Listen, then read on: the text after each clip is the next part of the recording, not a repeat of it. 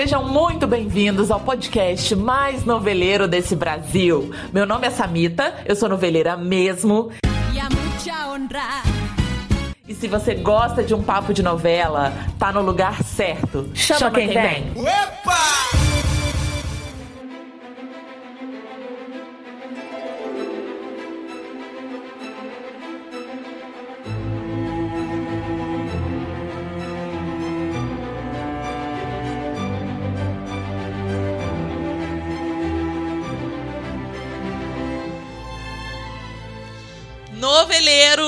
Olha a gente aqui de novo! Tá começando mais um episódio desse podcast, apesar de muitas adversidades. Nós seguimos aqui firmes e fortes para falar da nossa paixão, que são as novelas. E para entrar no assunto de hoje, eu quero retomar uma frase do Lavoisier que a gente, em geral, a gente aprende lá na escola, aquela que diz assim: na natureza, nada se perde, nada se cria, tudo se transforma. E na teledramaturgia, minha gente, é nessa pegada aí, né? Nada se perde, tudo pode virar remake, não é mesmo? Mas será que toda história merece ser recontada? Bom, para pensar comigo essas e outras questões, eu finalmente consegui a ilustre e maravilhosa presença de um dos meus noveleiros favoritos. É para glorificar de pé, ele está entre nós, o empresário, ator, roteirista e, acima de tudo, noveleiro mesmo. Seja muito bem-vindo, Martim Vicente. Samita, prazer inenarrável estar nesse programa maravilhoso que eu já ouvi mil comentários nas redes sociais, só, tá, só faz bombar. Muito prazer estar aqui com você, minha querida. Uhul, que sucesso, gente! Olha, eu pensei que esse momento da gente estar aqui junto, levando nossas conversas intermináveis de troca de áudio no WhatsApp sobre novela para o mundo, ele nunca ia chegar. Eu estou feliz demais. Ainda mais porque falar sobre remake é falar de memória afetiva, revisitar essas histórias aí de sucesso e, uhum. e reviver um pouco coisas, personagens e tramas que nos marcaram, né? Então, bora começar. Como todo mundo já sabe, todo mundo tá careca de saber, nós temos uma pergunta de apresentação nesse programa. E a de hoje é: Martim, se você fosse escolher um remake para chamar de seu, eu quero saber qual seria e por quê. Olha, essas perguntas são sempre muito complexas. A gente, quando conversa sobre isso, sempre fala quando eu tenho dificuldade de escolher, porque, na verdade, eu gosto, quando a gente gosta de novela, né, Sam, a gente tem muita dificuldade em, em separar, né, em dizer, ah, essa é melhor que aquela. Mas eu vou ser bem. Eu vou trazer para mais pertinho da gente, então, eu vou escolher o reboot de 2014. Realmente um senhor exercício. Bem sucedido, adaptou um formato muito difícil, dos mais ousados que a gente já teve, 74. E Braulio Pedroso, tudo, que se passava num, Isso, é. na festa e tudo, né? E aí tinha dúvida de quem morria e, e quem era assassino e tal, foi super inovador. E aí eu acho que a novela das 11 conseguiu, Jorge Moura e tudo, conseguiram, Maninho dirigindo, conseguiram dar todo um novo tempero trazer bem os, os, conflitos bem atualizados. Eu achei isso bem interessante. E você, Sam? Ah, e eu, olha, primeiro quero falar que maravilhosa a sua escolha, que é um luxo, 36 capítulos irretocáveis esse, esse remake. Para mim, é uma coisa muito de afetividade, assim. É o remake de Saramandaia. É, há quem diga que foi um flop, né? Tem gente que critica muito esse remake. Mas para mim foi um, um, remake muito esperado, porque era uma novela que eu ouvia muito minha mãe falar sempre. Tinha é, toda essa coisa do, do sobrenatural, da, dessas esses poderes, né, entre aspas, esses fenômenos que aconteciam e, e eu tinha muita expectativa de como seria fazer isso com tecnologia. E eu achei lindo, eu tive a oportunidade de cobrir essa novela, eu fui na, na festa de lançamento, foi um momento muito. Na festa de lançamento, não, na coletiva, um momento muito importante, de muita catarse para mim, porque era justamente resgatar uma coisa da, da, de um momento que a minha mãe gostou muito e poder reviver. Então, nossa, tinha umas cenas lindíssimas, a cena no final com a dona Fernanda Montenegro, assim, muito lindo. É um remake do meu coraçãozinho, assim. E Linhares escreve muito bem, né? Então acho que ele conseguiu também pegar o Dias do Homens, trazer para cá de uma forma E com novas metáforas também. É. Algumas ele reproduziu, outras ele fez alguma coisa levemente diferente. Eu acho uma bela escolha é. também. Tá de parabéns. É um luxo. Né? Ah, eu... ah imagina. Queria só pontuar também a direção da Denise e do Fabrício. Denise Sarraceni e Fabrício Mamberti. Eu adoro direção feminina, né? Sou suspeito para falar. É. Mas é muito, muito bom. E aí a gente vai para um segundo momento que é resgatar justamente essa, essa memória aí. Eu queria saber qual é o primeiro remake que você lembra de ter assistido já com a consciência de ser remake? Porque, gente, eu não sei vocês que estão ouvindo, mas eu fui a, uma que caiu na pegadinha de A Viagem, né? Que assisti a viagem toda sem saber que era um remake. E aí queria saber de você, amigo, qual foi o primeiro que você assistiu já sabendo? Não, mesmo, mesmo sendo assim, você vai até achar que não, né? Mas mesmo sendo. Eu era novinho e tal, tinha uns 10 anos, mas eu já tinha essa consciência, até porque minha mãe sinalizava isso. Então, Mulheres de Areia. Eu vi em 93, eu tinha 10 anos na época, mas vi já tendo uma ideia de que era uma história. Minha mãe chegou a mostrar até algumas imagens do, da filme fazendo, da história, das é. memórias, é. né? Sensacional e teve o privilégio de adaptar as próprias delas. Né? Isso é muito interessante. É. Ela pôde pegar por outra época o próprio trabalho que ela tinha feito ela conseguiu fazer as adaptações que ela achou necessárias sem ninguém ter uma intervenção. Uma super novela, né? Nossa! Extraordinário. E você, Sam? Eu fui Irmãos Coragem. Eu assisti Mulheres de Areia sem saber. Desavisado. é, mas Irmãos Coragem, de novo, pelo mesmo motivo que você falou, né? Essa coisa de, de ser noveleiro que passa de mãe para filho e filha. Irmãos Coragem era quando foi anunciado o remake, minha família, minha mãe ficou polvorosa e falaram muito sobre João Coragem do Tarcísio, sobre como a novela foi revolucionária na época, uma coisa que me falaram que eu ouvia muito aqui. É Irmãos Coragem levou os homens para assistir novela, porque conversava com essa coisa do universo do futebol. E eu fiquei muito na expectativa. E assisti. E, gente, uma coisa que eu queria falar: que bom que tem remake, porque você tem a oportunidade de assistir um clássico, de, de ver uma história que você não teve antes como ver. Inclusive, era até preto e branco essa novela. Não ia reprisar, né? É, e foi em 95, e, e é uma adaptação do Dias Gomes, né, da versão original que era da Janete, da mulher dele, Janete Claire. Um grande sucesso de Janete Claire.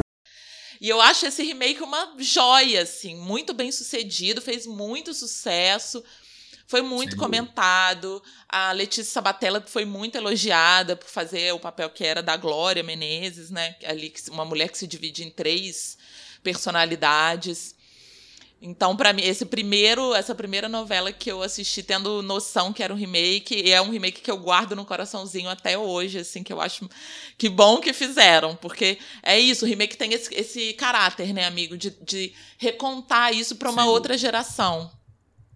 E a Globo passou por problemas, por exemplo, teve incêndio, teve enchente, Exato. e aí eles perderam materiais também de algumas novelas muito clássicas, e a única solução que a gente tem é realmente o remake, senão a obra vai se perder para sempre. Então, e acho legal isso que você tocou na Janete, porque a obra original era dela, né, que era conhecida como a maga das, das nove, das oito, enfim, e ela trouxe esse público masculino, que tinha muito preconceito na época, porque era uma novela de ação, novela de cavalos, Sim, faroeste. Tiros, e tinha essa pegada do western que ela trouxe totalmente para o Brasil, muito muito bem sucedida e, e essa e ser de uma mulher, quer dizer, precisou da sensibilidade feminina para trazer essa, essa, essa, esse olhar de uma de uma ambientação um pouquinho diferente. É para as novelas, o que é realmente sensacional. Outra escolha muito, muito boa. Essa. Eu sou muito suspeita para falar de Janete, porque eu acho ela absolutamente gênia, gênia.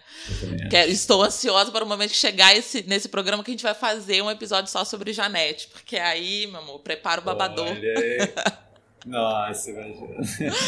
então, eu aqui nas minhas pesquisas fui buscar um conceito de remake para a gente ter de ponto de partida. Maravilha. E um pouco também da história, né? O remake ele tá presente na teledramaturgia desde muito cedo, desde o início que se começou a fa fazer teledramaturgia, tem algumas controvérsias, assim, em alguns lugares falam que o primeiro remake foi em 68, um remake da novela As Professorinhas, da Record, que tinha sido escrita pela Lúcia Lambertini em 65 para a TV Cultura. Tem outros lugares que já falam que foi antes, em 58, com o remake da novela A Muralha, não confundir com aquela série maravilhosa que tivemos, mas da TV Tupi, e aí baseado que era um remake do original também da Record TV em 54. É um debate longo, assim, porque A Muralha era uma novela ao vivo ainda, né? Antes do videotape. Uhum, e ela só passava sim. duas vezes por semana. Então fica um questionamento aí do, sobre o formato. Independentemente disso, de quem começou, a verdade é que os remakes eles dão o que falar, por exemplo, que tá rolando esse bafafai que a gente já comentou tanto, né, amigo, sobre o remake de Pantanal, Sim, altas discussões, sem dúvida. Isso daria um monte de podcast, só as nossas discussões sobre Pantanal, né? Exatamente. Quem será Juma Marruá, enfim. Mas é? vem aí um episódio sobre Benedito e a gente deixa esse, essa discussão para ele. Isso. Bom, então vamos pensar aqui sobre esse conceito de remake, né? Resumindo muito, é uma regravação de uma novela ou de um produto audiovisual muito presente no cinema também, né? O famoso reboot de uma obra de sucesso que recupera aquela história história e, ao mesmo tempo, atualiza, ou, ou pelo menos pretende atualizar para o contexto social atual. E o sociólogo Maurice Halbwatches. nem roupa para esse nome nessa vez. Ele, no livro Memória Coletiva de 2006, fala que o remake é um artifício de memória, porque ele traz elementos de memória afetiva e memória coletiva. Concordei muito com isso, amigo. Não sei você. Sem dúvida, a gente, na verdade, ressignifica a partir da nossa fantasia baseada na memória, no momento que você viveu, às vezes até por conta de acontecimentos que nem tinham nada a ver com a novela, um momento da sua Sim. vida bonito, marcante, um romance, uma coisa que teve pessoal, você vai jogar para aquele lugar e projetar. É, e aí entra essa questão dos remakes serem muito criticados, né? Porque quem Sim. tem uma relação afetiva com aquela novela, com aquela fase Nada que viveu. Nada vai bater na realidade, né? Com aquilo. Nada vai ser igual. Ah, era só isso? Não, tá. É, eu ouvi a vida inteira isso. Não, mas a versão original não se compara. Eu ainda quero viver essa experiência, não sei se já aconteceu com você, acho que não, que a gente é da mesma é. geração.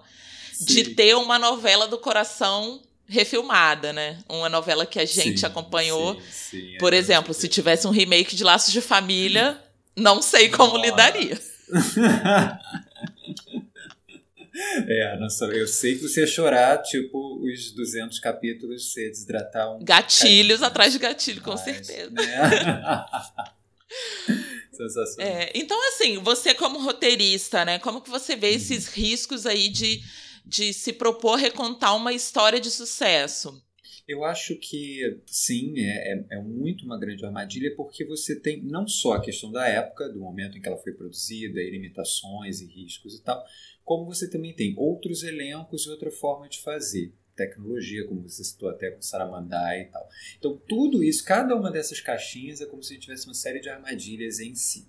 Então, acho que o que é interessante é meio que funcionar como dois pés. Assim. Um deles é você pega o argumento original, aquilo precisa estar mantido, porque senão é uma obra original, não tem a ver. Né? É. Então, pega aquele argumento original, as linhas narrativas, estabelece isso muito bem, e aí você meio que entrega a Deus né? e vai refazer o teu processo. É uma nova, uma nova história mesmo, porque aí você vai ter um novo potencial de, de ficção para fazer, com elencos que vão propor outras coisas para os elencos também não ficarem muito reféns daquela história que foi que ficou lá atrás, porque isso também para o ator, né, a gente que também tem essa vivência, Sim. é muito pesado, né? E aí você acaba ficando pode criar uma obra engessada. Isso acontece muito com biografia, por exemplo quando a pessoa é o biografado, o protagonista, ele às vezes na interpretação dele ele fica muito amarrado numa camisa de força é. por conta da figura original. A comparação, né, amigo? Que é um Sem negócio de problemático demais. E aí junta a comparação com o que você falou da memória afetiva, então é um inferno que você está escrevendo. Porque é, é, um, é uma, uma crítica completamente é. que você nunca vai conseguir é, equilibrar aquilo, né? O que, que, você acha? Eu acho isso, concordo com você e acho que uma vez me falaram uma frase que eu guardei para mim, assim, que a expectativa uhum. é uma coisa nociva. E, de fato, assim, eu, eu já, já vejo esse, esse burburinho todo, esse bafafá em torno de Pantanal, uhum. que foi uma novela uhum. super emblemática, que muita gente tem uma re relação afetiva fortíssima com Pantanal. Sim, sim. Trazer isso em torno dessa expectativa enorme é um risco muito grande, gente, de, de frustração, entendeu? Porque já coloca um peso ali. Quem vai ser a Juma? Como que vai ser o Velho do Rio? Então eu acho que o remake, ele. Porque assim, ninguém faz remake de, de flop. Ninguém faz remake claro. de novela é, ruim. É. Todo mundo, quando vai fazer um remake, é uma história de sucesso. A partir daí já vem uma expectativa muito grande. Sim. De como sim. aquilo vai ser recontado, e aí eu acho que, que é um peso, né? Porque tem essa relação de afeto do público com os atores, como a gente falou, com as memórias, com o momento da vida. Até uma, um, uma coisa que eu me deparei aqui na pesquisa, uma pergunta bem cabalística. É possível a gente reciclar emoções? É, isso é uma boa pergunta mesmo, porque é um dos pesos da adaptação, né? O mundo muda, você muda e o produto muda, né? Então, como é que você vai lidar com três elementos que estão em mutação Exatamente, e perfeito. querer resgatar aquilo, né? É. é complexo mesmo.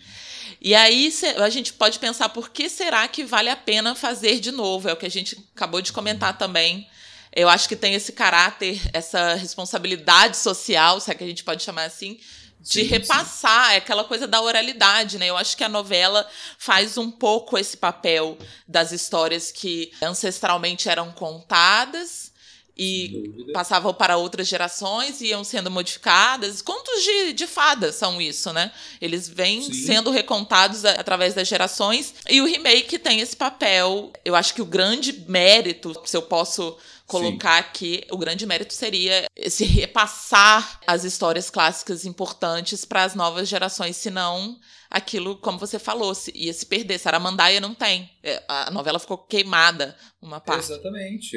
O Rebus, você até pode procurar no, no, no, YouTube e tal, você tem alguns momentos, alguns blocos, você tem abertura, mas é tudo muito espaçado, descontinuado.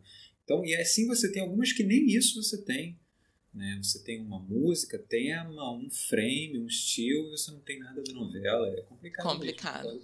Agora, como que a gente vai recontar essas histórias? Né? Para as pesquisadoras de comunicação, a Ana Maria Balog e a Maria Cristina Mungioli, elas acham que o remake existe um updating, né? uma atualização. Não se trata de apresentar o mesmo do mesmo, mas sim de atualizar e tornar o mais palatável o produto dentro do gosto da contemporaneidade. Era aquilo que você estava falando, né, amigo? Sim, porque a gente, na verdade, tem inclusive limitações morais das épocas, né? Felizmente, Isso. graças aos deuses todos, a sociedade vai mudando e a gente torce para que seja sempre para uma abertura de cabeça, para as pessoas conviverem melhor com a diversidade, né? Hoje é um dos temas Tá, que estão aí no Hollywood, felizmente, né? E as, as novelas elas dialogam muito também com as questões morais da sua época. É um, um, um dos pontos que a gente gosta tanto do, do modelo desse produto, né, Sam? Sim. Gente é apaixonado porque também é um retrato da moral daquele momento histórico. Às vezes a gente olha para trás para uma obra e fala: caramba, como é que a gente podia pensar assim? Sim. Mas não deixa de servir de um exemplo de uma, um, um framezinho da gente olhar para aquilo, caramba, a gente já foi desse jeito, a gente já puniu mulher porque vestia roupa curta, Nossa, a gente já puniu exatamente. mulher porque estava grávida, fora do casamento, a gente já, e a gente também já foi fazendo as pazes com todos esses processos, com violência, é, uhum. é bem como essas ótimas pesquisadoras colocam, que é você fazer toda uma nova, uma nova roupagem moral, inclusive. Como é que você lida com questões como, por exemplo, o caso Rebu as questões relativas à sexualidade de certos personagens, ela estava exposta de uma outra maneira que na original teve que ter um monte de disfarces para colocar uma questão de homossexualidade Exato. narrativa. Nessa tinha uma questão quase de incesto entre o personagem da Sophie Charlotte e da Patrícia Pilar e tal, tinha uma coisa ali bem bem complexa, contada de uma forma além de muito elegante, muito clara até, muito muito precisa, sim, sim. Né? sem muito sem dúvida, isso é muito legal. Com muita liberdade, é. Eu me lembro também de um exemplo é, mais recente, é, não sei se mais Sim. recente, mas de Guerra dos Sexos, né? Que foi um remake do Horário das Sete.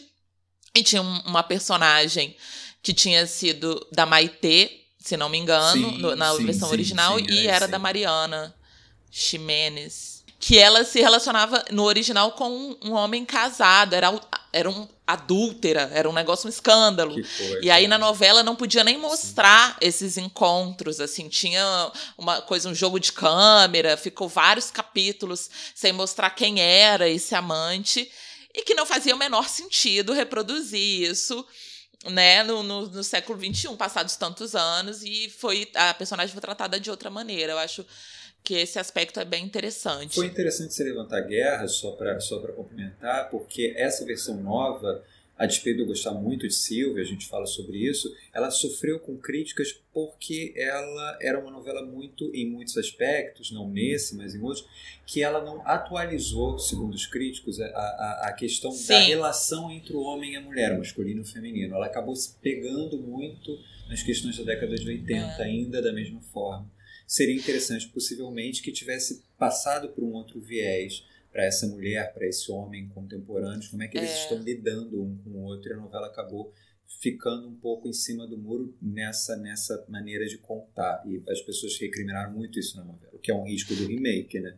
É, é verdade, eu concordo com o que você está falando, que eu mesma senti em vários momentos, tipo, cara, isso está datado, não, não, não cabe mais. mais embora a gente tenha atualmente, e, e, quando a novela foi pro ar, é, também tinha esse, essa, esse debate sobre gênero e né, privilégios, enfim.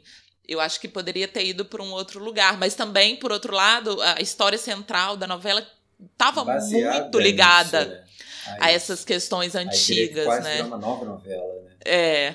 Bom, mas assim, para a gente começar a falar dos exemplos, a gente já começou, mas eu queria a gente falar sobre éramos seis versões, né? Porque, meu Deus. Mil e uma utilidades, né? Nossa, eu acho que se, eu não, não tenho essa estatística com certeza, mas parece ser a novela que ganhou mais remakes ah, não, sim, na nossa. É, né? ela, ela tá pra TV como Nasce uma Estrela tá pro cinema. É quase que um remake por geração. Impressionante. Assim. Gente, olha só. E aí, é, muito se fala sobre são cinco remakes, cinco versões na TV, mas eu resgatei aqui uma primeira versão que foi radionovela pra gente ter que éramos seis versões mesmo, real oficial. Plataformas tecnológicas, inclusive, né? então, é, essa novela é inspirada no livro da Maria José Dupré e foi lançado em 43. E aí, já em 45, foi adaptado para uma radionovela na Super Rádio Tupi. Depois, em 58, foi para Record TV. Em 67, para Tupi. Em 77, foi escrita pelo Silvio de Abreu, que você adora, né? O Silvio e o Rubens Evaldo Filho que também depois fez no SBT em 94. Aquela... Aí chegamos onde eu conheci essa novela. em 94. Também assisti, assisti, assisti. É, 94 no SBT. Ela foi adaptada pelo Silvio Rubens também, com direção do Henrique Martins e Del Rangel. E a Irene Ravache, essa musa maravilhosa, rainha de, de um total de 1.550 áudios trocados. Nossa, muito, muito, muito. É, Irene como Dona Lola. Essa versão de 94 me marcou muito, cara assim. Eu acho que foi uma geração inteira, né? Tinha o Caio Blá e, e foi um grande sucesso, um grande acerto. Sem dúvida. E agora, em 2019 e 2020, foi adaptada pela Ângela Chaves, teve a Glória Pires como Dona Lola na Globo, no horário das seis. Eu gostei Sim muito desse remake, achei muito bem feito. Estava com um certo receio de tipo, ai, meu coraçãozinho, aquele, sim, aquela versão de 94 sim. era muito perfeita. Sem dúvida. Mas é. eu achei, eu gostei bastante. O que, que você achou? Era uma outra novela, né, no sentido da pegada. o SBT, como também estava estruturando seu setor adaptações bem boas, mas eles tinham assim poucos valores de produção não tinha exatamente super orçamento. Silvio mesmo, não, o Silvio Santos, no caso, não acreditava muito nisso, ele estava querendo começar. Então, era tudo muito caseiro. Mas como eles tinham um senhor elenco, era um elenco maravilhoso, Jean Francesco, Irene, tinha até Ana Paula Arósio, tinha um monte de gente lá no, no, elenco. É, Nossa, sim, Otto Bastos. Tem, você tem toda uma, uma química que partiu muito dos atores e do texto. Não era exatamente a melhor produção do mundo, mas você tinha atores e textos super bem afinados e muito bem dirigidos. Já da Globo, já era uma produção com padrão Globo de qualidade, Sim. de agora, então uma super tecnologia envolvendo aquilo tudo. Então era tudo muito preciso, era uma novela muito formalista, era muito precisa no que ela queria contar. E tinha também, eles deram vazão a, a algumas questões, como a, a, questão lá da Susana Vieira com a filha, é, que era uma questão que tinha uma doença, e eles exploraram coisas que nas outras versões não foram tão, tão decantadas Sim. assim. Então são coisas de atualização também, como a gente está falando. Hoje a gente já olha um pouco para essa diversidade que também compreende esse tipo de perfil psicológico, emocional, mental e tudo que a gente não tinha tanto esse olhar em outros momentos. Isso eu acho que é uma coisa bem positiva. Eu acho que um grande acerto de 94, não sei se todo mundo lembra, mas no final do capítulo, em vez de aparecer cenas do próximo capítulo, que era uma prática da época, era sempre um ator, um personagem, quase que fazendo uma sessão de terapia ali. Ele olhava para a câmera e falava dos dramas que ele estava vivendo, né, conversava com o público. Acho que isso aproximava bastante a gente daquele drama, daquela situação. Era como se você estivesse falando com um amigo, ouvindo os problemas de um amigo. O Júlio é um homem bom. Ele não gosta de bater nos filhos, mas é desse jeito que ele foi criado. Isso me angustia. Tem horas que eu, eu tenho vontade de reagir, mas eu não posso. Eu respeito muito meu marido. Ele é o chefe desta casa acho isso um acerto muito grande. E acho um acerto Sim. dessa versão desse ano, do ano passado desse ano, que eles mudaram o final da Lola, né? Foi um, um uhum. uma mudança muito grande, que no livro é um, um troço tristíssimo. E novela, que ela né, acaba. Anteriores também se manteve, né? A tristeza, o peso. E que ela acaba sozinha nesse, nesse, nessa casa, nesse asilo, né? Digamos assim, eu odeio esse nome, mas enfim. É. E nessa, nessa versão ela ficou com o Afonso, que foi um casal, nossa, o pessoal torceu muito e foi uma cena super bonita. Conseguiram fechar a novela, apesar de tudo, da pandemia. Bom, né? E fecharam né? de forma digna, né? Não foi correria nem nada. Isso é bem legal. Mas, seguindo a nossa listinha, temos o remake. Esse remake é polêmico. o remake de Selva de Pedra. Sensacional em 86, gente. Olha, eu vou até deixar você falar mais que eu, porque existe um trauma aí da Fernanda Torres, sim, né, com esse, com esse remake. Porque... Foi escrito por Regina Braga. Esse, essa Regina Braga é a mãe do Gabriel? É a Regina Braga, Olha, atriz que a gente que conhece? Eu acho que sim. Eu acho que sim, porque ela teve Olha, eu não sabia que ela, que ela escrevia. Ela produções de dramaturgia também e tudo. É. Eu descobri há pouco que era esposa do Drauzio Varela, gente. Falei, que casal extraordinário. Pois é. Que casal extraordinário, eu não fazia ideia disso. Achei muito Também bom. não. Curiosidades Casais aqui para os ouvintes, nunca... Samita, para quem não soubesse. É. Este casal que não conhecíamos, mas já consideramos pacas, né? Sensacional. Exatamente. É, o original de Selva de Pedra foi ao ar em 72, 73, é um grande sucesso. É da Janete também, tinha o Francisco Coco, a Regina Duarte, Glória Pires, Carlos Vereza ali no, no, no grupo principal, né? Em 86 foi feito um remake pela Regina Braga e o Eloy Araújo com Tony, Tony Ramos e a Fernanda Torres como protagonistas. O grande lance, Por favor. Essa, essa novela ela sofreu em alguns pontos, né? Ela foi um remake muito precipitado, uns 10 anos depois de já ter um remake de uma novela que tinha feito é. 100% de audiência. Chegaram esses. É. Né? Sim. Então a Globo certamente foi meio fominha, se me permite dizer, para fazer o remake de novo. Ah, vamos faturar 100% da audiência. Só que não, né? Só que a vida é uma caixinha de surpresas, como diria lá os nossos amigos. É. Então você tem. E aí você tem ainda a Fernanda Torres, eles quiseram imprimir isso, a filha da Fernanda Montenegro, protagonizando uma novela e foi problemático, dito pela própria Fernanda, que não quis mais fazer novelas depois disso, dado o trauma vivenciado por Meu esse papel. Deus do céu. Não quis mais e de fato ela não fez. Dali de lá para cá, ela é brilhante atriz, mas fez outros formatos dentro da Globo que não novela, porque ela realmente não queria aquele formato, ela não se adaptou, ela não se deu bem e realmente preferiu não, não estar ali mais, assim. E era um papel, Tadinha, e era, gente. era uma novela antológica também. A Regina estava muito bem, foi muito marcante. Cenas dela no tribunal e tudo mais pro final Sim. foram muito impactantes para a época. Era difícil reproduzir toda essa questão afetiva e de memória do público, né? Muito recente. Mas acho que você tocou no, no, ponto importante, assim, muito precipitado, gente. Vamos esperar mais uma década, né? Dúvida, Porque 10 anos só tá muito fresco ainda na memória. A gente acabou de ver Fina Estampa, que é de 2011. Imagina. Bom, vamos nem entrar nessa é, melhor não, porque então... Vai que Agnaldo nos ah. ouve, né? A gente manda um beijo para Agnaldo, não entra nesse mérito, né? De Fina Estampa, é verdade. Pois é, mas é, lá no final, se der tempo, a gente vai falar que rolou um remake de Fina Estampa na gringa, gente. Acreditem Verdade. se puder. Aguardem, porque vem, vem informações bombásticas ainda hoje. É. Outro remake recorrente, teve dois remakes, né? É Dona Xepa. Sim. Uma história de 77, que é inspirada numa peça de teatro do Pedro Bloch que foi escrita pelo Gilberto Braga, tinha a Yara Cortes como Dona Xepa na Globo. Aí, em 90, 91, ela foi refeita pela própria Globo, com o nome de Lua Cheia de Amor. Se você assistiu essa novela não sabia que era um remake de Dona Xepa, olha aí. Estamos trazendo essa luz na sua vida. Beleira mesmo é cultura mesmo. É, com certeza. Então foi escrito pela Ana Maria Moretson e o Ricardo Linha. O Ricardo adora o remake, Sim, né, adora. gente? Remake, supervisão é com ele mesmo, ele faz isso direto. Impressionante. E teve a supervisão do Gilberto, claro, porque né, um, já era um original dele. A dona Marília Pera, que foi dona Genu, a dona Xepa.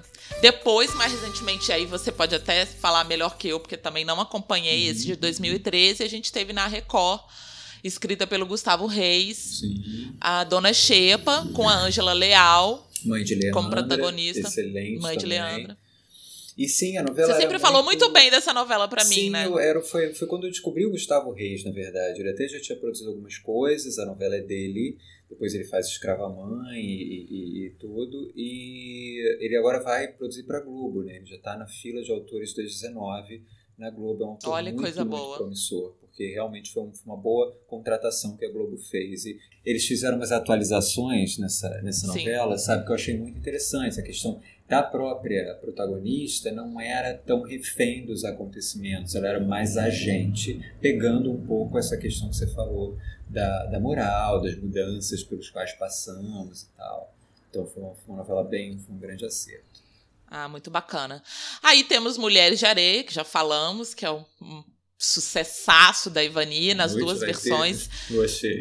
Amo, gente, que novela maravilhosa. É, é um dos meus remakes favoritos, assim, embora né, eu não tenha comparação, porque eu não assisti a versão original, mas eu não, não tenho, assim, zero defeitos, Mulheres de Areia. Sim, Temos a nossa surpresa, né, que é A Viagem. A Viagem, gente, quando descobri que era um remake. O mundo caiu, né? Fez a Maísa. O mundo caiu. E eu acho que a viagem é legal da gente comentar. Não sei se você tem essa mesma impressão que eu, mas a viagem é uma novela que eu vejo muita gente pedindo remake. Verdade, verdade. Todo mundo verdade. pede pra Jin fazer um remake de A Viagem, Nossa. porque Jin parece ser uma sucessora da Evania. Sim, sim, não. E nós somos apaixonados por Jin né? A gente troca milhões Muito. de áudios, acho uma autora realmente sensacional. E ser, seria, barra será, um ótimo projeto de Jim, talvez um pouquinho mais para frente. Se acontecer, vai ser uma grande adaptação, sem dúvida. 2024, Jim, vamos? vamos nessa. Ela falou que já está já tá escrevendo a novela nova, né? Vamos ver. É, a viagem tá, vai estar tá de volta no Viva em dezembro. Falamos muito de A Viagem no episódio passado, que foi sobre Mistérios da Meia-Noite. Então, você que quer saber mais de A Viagem, corre lá. vai lá no episódio 14. Corre lá. E aí temos Anjo Mal, né? Anjo Mal. Sensacional. Cara, foi uma, foi uma febre na época, um negócio, bafafá também. Essa pegada aí do, do Pantanal. Foi um remake da Maria Adelaide Amaral, que eu adoro como autora também. E tinha sido é, feito pela primeira vez em 76, em preto e branco ainda, novela do Cassiano Gabos Mendes, com a nossa querida Suzana Vieira como né? Nice. É bem bacana nessa segunda versão, ela faz uma participação no finalzinho, bem legal. No finalzinho lá, né? Eu acho um grande acerto esse remake também. Essa fase da década de 90 foram remakes muito acertados. Mulheres de Areia, A Viagem, Anjo Mal e Pecado Capital, né? Pecado Capital foi um dos meus favoritos. Pecado Capital não assisti a primeira versão, mas fui apaixonada Gosto muito também. Por esse remake com Eduardo Moscovitz e Carolina Ferraz, que foram Carlão e Lucinha. É outro remake que eu falo, graças a Deus que fizeram, porque não podia uma pessoa noveleira passar a vida sem assistir Pecado Capital, gente.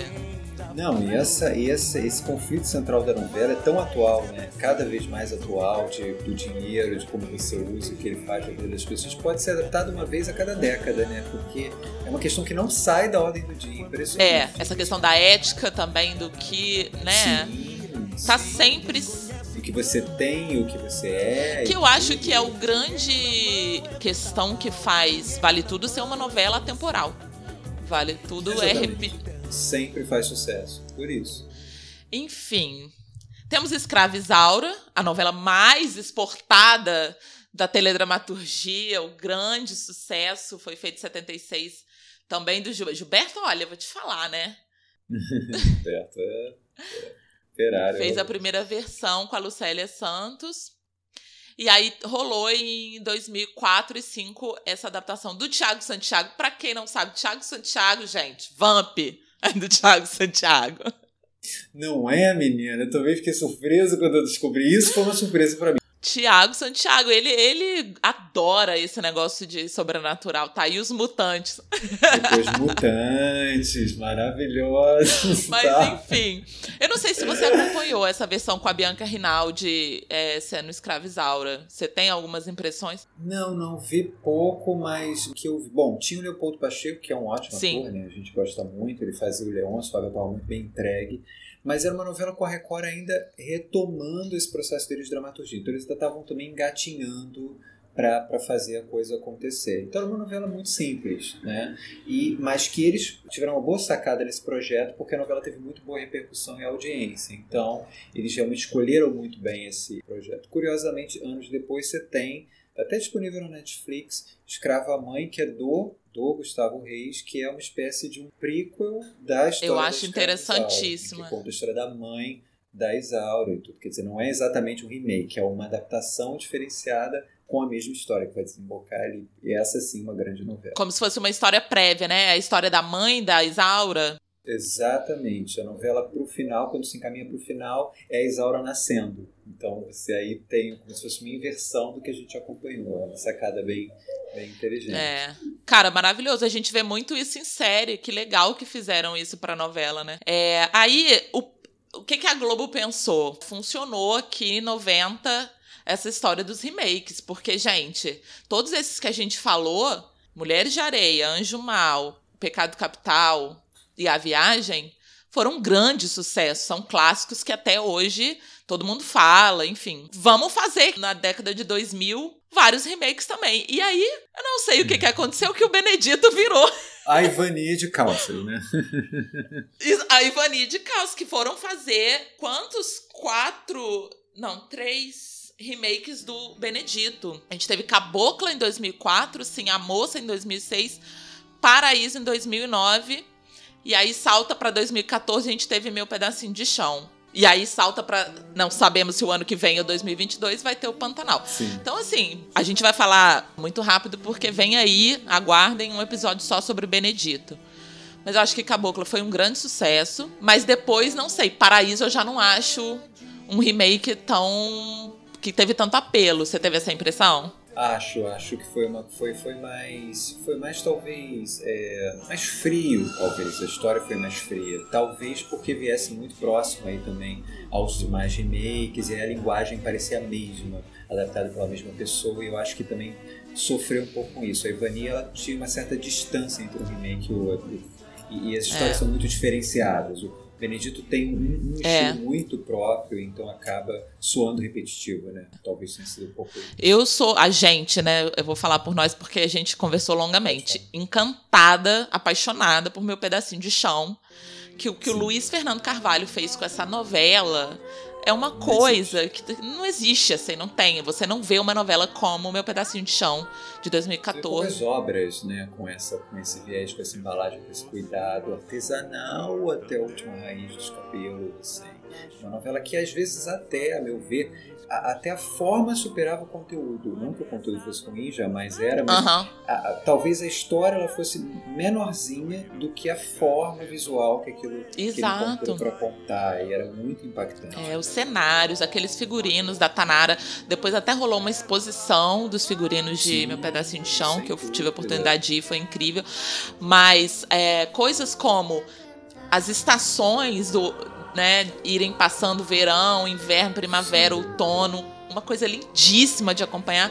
Cenas como aquela canção, aquela cantiga que os personagens cantam em conjunto. Deixasse quem há de dizer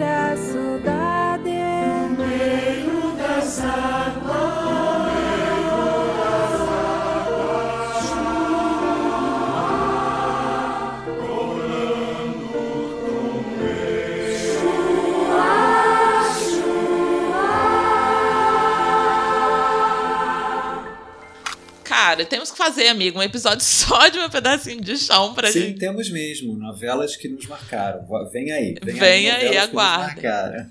Aí fizeram toda essa experimentação no horário das seis, e aí vamos fazer no horário das sete. 2010 já começa sendo marcado pelo remake de Tititi, que foi um puta de um sucesso, assim. Estourou muito, sim. Um, um grande acerto, juntaram Tititi, e aí tem até a ver com o que você falou de outros modelos, né? Porque Tititi já não Sim. é só um remake de uma novela, já junta Tititi e Plumas e Paetês, que eram duas é novelas. Quase como um remake de uma obra, né? Ela pega, pega uma obra do Cassiano e você mexe em obras, mistura e vira uma nova coisa. Né? Muito, Exatamente. Muito foi um grande sucesso essa novela e eu, e eu particularmente tinha um amorzinho diferenciado por ser em Belo Horizonte, a ambientação. Cara, Sim. quando sai do eixo Rio-São Paulo, filma uma novela no seu estado, Pra Aí quem é noveleiro. fica aquecido. É o auge, é o auge. Vou te confessar uma coisa: a história do Jacques Leclerc ali com o, o Victor Valentim nem tem tanto apelo para mim. O que eu mais gostei desse remake foi a história de Plumas e Paetês, que era ali a Marcela, personagem é mais da a sua cara, sem dúvida. É. Mais a sua cara. É mais a pegada romântica e, e conflitos amorosos, é mais o teu, teu, a tua vibe mesmo. E aí eu acho que é a boa sacada dos autores de Tititi, né, que foi pegou uma trama mais romântica, mais clássico narrativa e uma trama mais desconstruidona. E aí misturou essas duas coisas, ainda criou Jaqueline da Cláudia Ah, e um épico aquilo. e que era novo, né? Isso era o novo, era o dado novo da novela que impactou e ornou muito bem na relação com os dois costureiros. Ela cabia naquela história, poderia ter existido até na original. Isso foi Raya estava num grande momento e, dado momento, até engoliu a novela inteira Sim, pra si, né? Ficou aquele. Até imitar Xuxa, ela imitou na novela. é, nossa, inesquecível aquilo.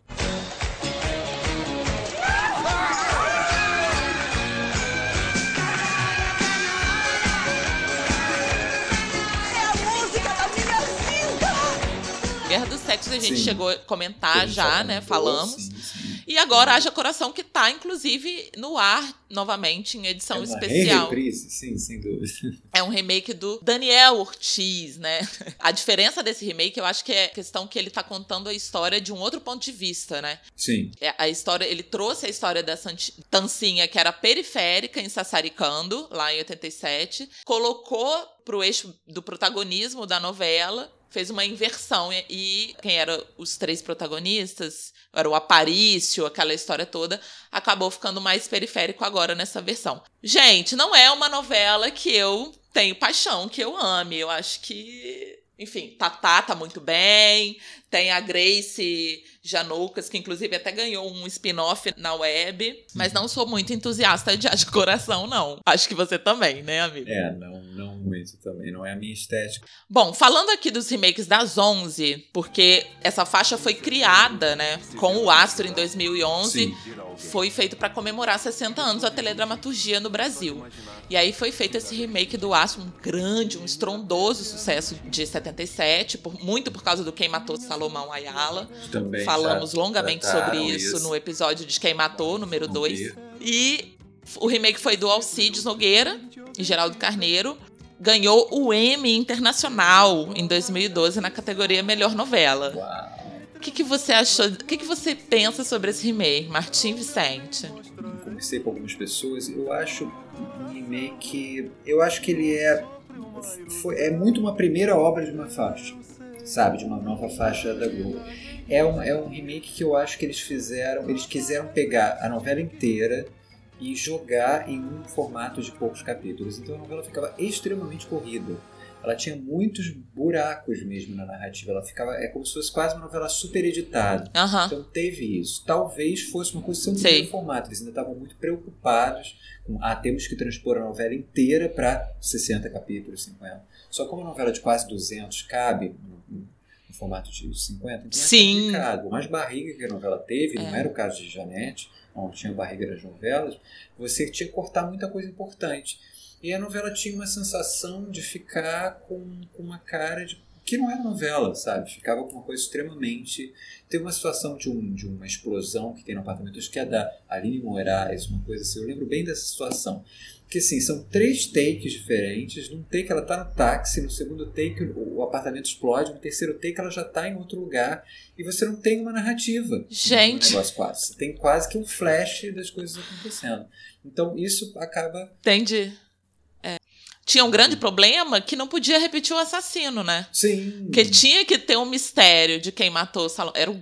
Aí você também já perde até a coerência narrativa. Você precisa se desdobrar para fazer, né? Isso é complexo é. também.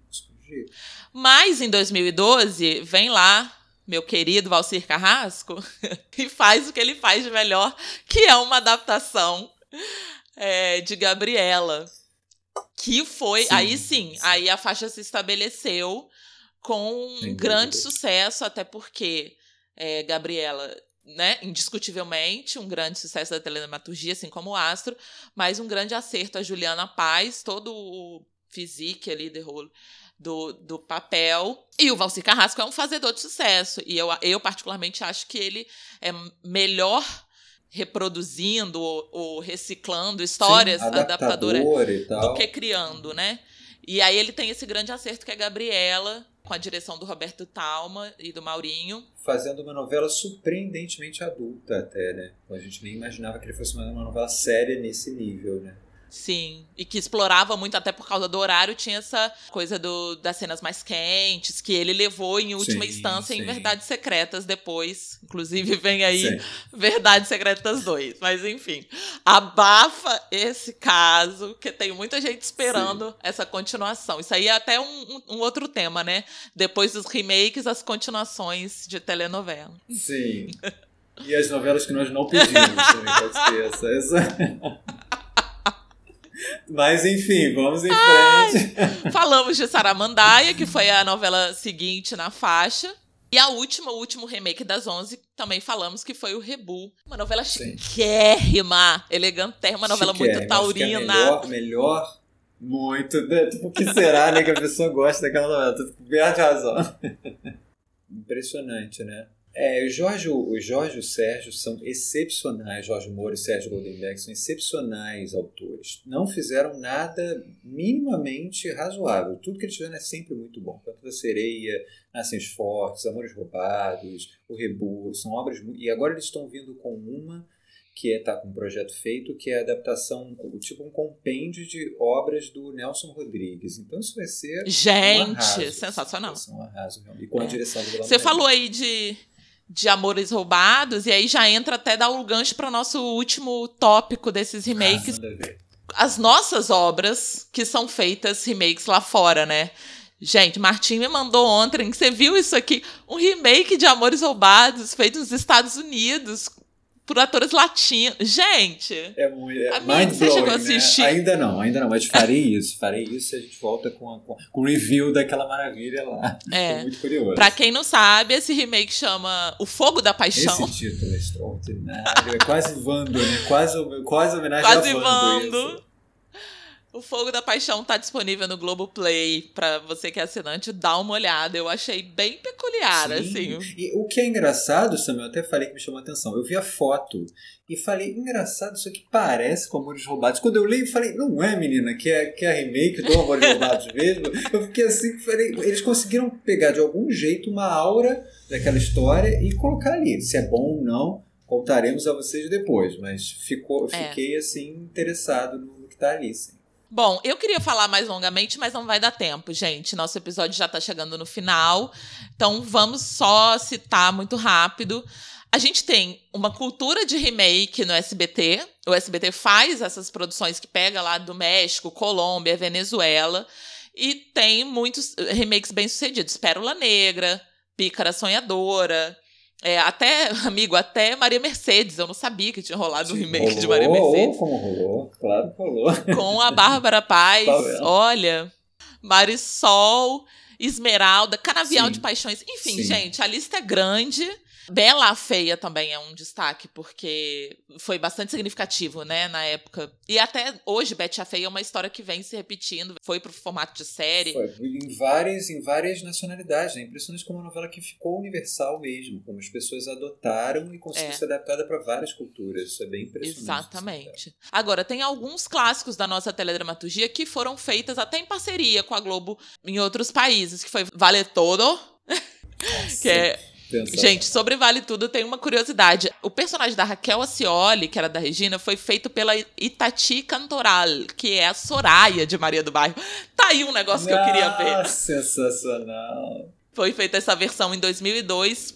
El Clone também foi feito em 2010. É uma parceria com a RTI. E aí a curiosidade dessa versão também é que quem faz a Jade é a Sandra Echeverria. A Sandra Echeverria é a rainha do remake, porque ela fez a Jade e agora, mais recente, ela fez Paola e Paulina num remake da Usurpadora em formato de série. Que eu já assisti, que está no Amazon Prime e que é muito bom, gente. É mesmo? Esse eu não vi, eu ia te perguntar sobre isso ontem, não, não lembrei. Cara, é muito. Eles fizeram essa coisa que a gente comentou da atualização, né? Eles fizeram a Paola Bracho ser a primeira dama do México. Então essa troca fica muito mais grave, sabe? Não é uma mulher rica qualquer que fica- quer ficar viajando pelo mundo que vai colocar outra no lugar dela. É a primeira dama do México. Então, assim. Interessante, vem uma questão tem um- política junto, né? uma questão política, ela tem um caso com um cara, um chefão do tráfico. Então, assim, é um negócio meio bibi perigosa. Nossa! Interessante, vamos, vamos Interessante conferir então. Tivemos um remake em 2010 da novela Louco Amor, de 83, chama Entre não Amor e el Deseo. Foi feito pela TV Azteca do México. Tivemos um remake de Dancing Days também, e aí eu acho que a escolha é perfeita, né? Foi feito pela SIC de Portugal. Sim. Grande sucesso aqui do, do Brasil, foi feito em 2012, mas aí a gente tá informando a vocês porque a gente não assistiu isso, gente. É, não deu, infelizmente. Dona Beija, de 86, que é um, um novelão da manchete, né, sim, amigo? Sim. A Maitê, em grande lindíssima. Sim. Foi feito, chama Duena. Não, Dona Bela. Foi feito pela uma TV colombiana. E Fina Estampa. Fina Estampa, gente. Grande filha estampa. A novela foi feito um remake dois, poucos anos depois, né? Em 2013, 2014. Impressionante. Chama Marido en Alquiler, que é marido de aluguel. Uhum. pela venezuelana também, uma TV da Venezuela. E ela aí, é assim, eu achei muito interessante que essa adaptadora, ela tirou alguns personagens da trama pra poder dar mais ritmo. Martim já rindo. né? Então, pessoa fada sensata, podemos dizer que essa adaptadora É. é, né? E nessa versão dela, a Griselda fica de fato com o marido da Tereza Cristina, que não me lembro agora o nome, mas enfim, foi um final diferente. Não teve chave de grifo no final, então. Que Não sei coisa, se teve chave de. poxa. Teve casamento com véu e Grinalda. Entendeu? É o que eu, que eu, que eu soube. Griselda de Grinalda. né? Griselda de. Grinalda, gente. Tentem fazer esse trava-língua.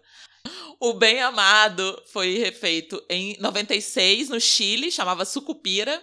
E El Bien Amado 2017. Duas versões aí É, latinas. aqui mesmo a gente já teve adaptação em formato de cinema também, né? O Nanini fazendo papel e tal. Isso, sim. Eu acho que essas histórias, elas nunca morrem, né? Esses grandes clássicos, assim.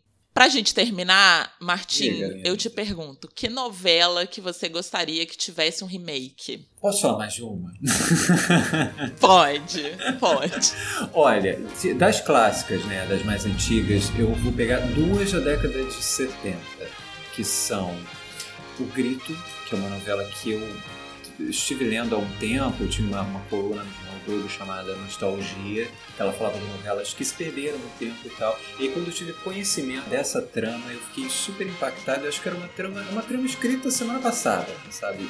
De tão contemporâneo Sério? que é, em linhas bem gerais, é um prédio de muitos apartamentos onde as pessoas têm conflitos pesadíssimos, pessoas meio remediadas num prédio rico, as pessoas se viram, trabalham muito, alguns desempregados uhum, e tal. Por uhum. que, que é o grito? Porque a pessoa eh, tem uma criança que mora nos apartamentos, que ela tem problemas mentais. Então, todas as noites ela grita muito. Ah. E aí, todos os conflitos dos apartamentos são atravessados pelo grito dessa criança toda noite. Você vê o nível do negócio. E a novela se perdeu nesses processos da Globo, de incêndio e, e não sei o que.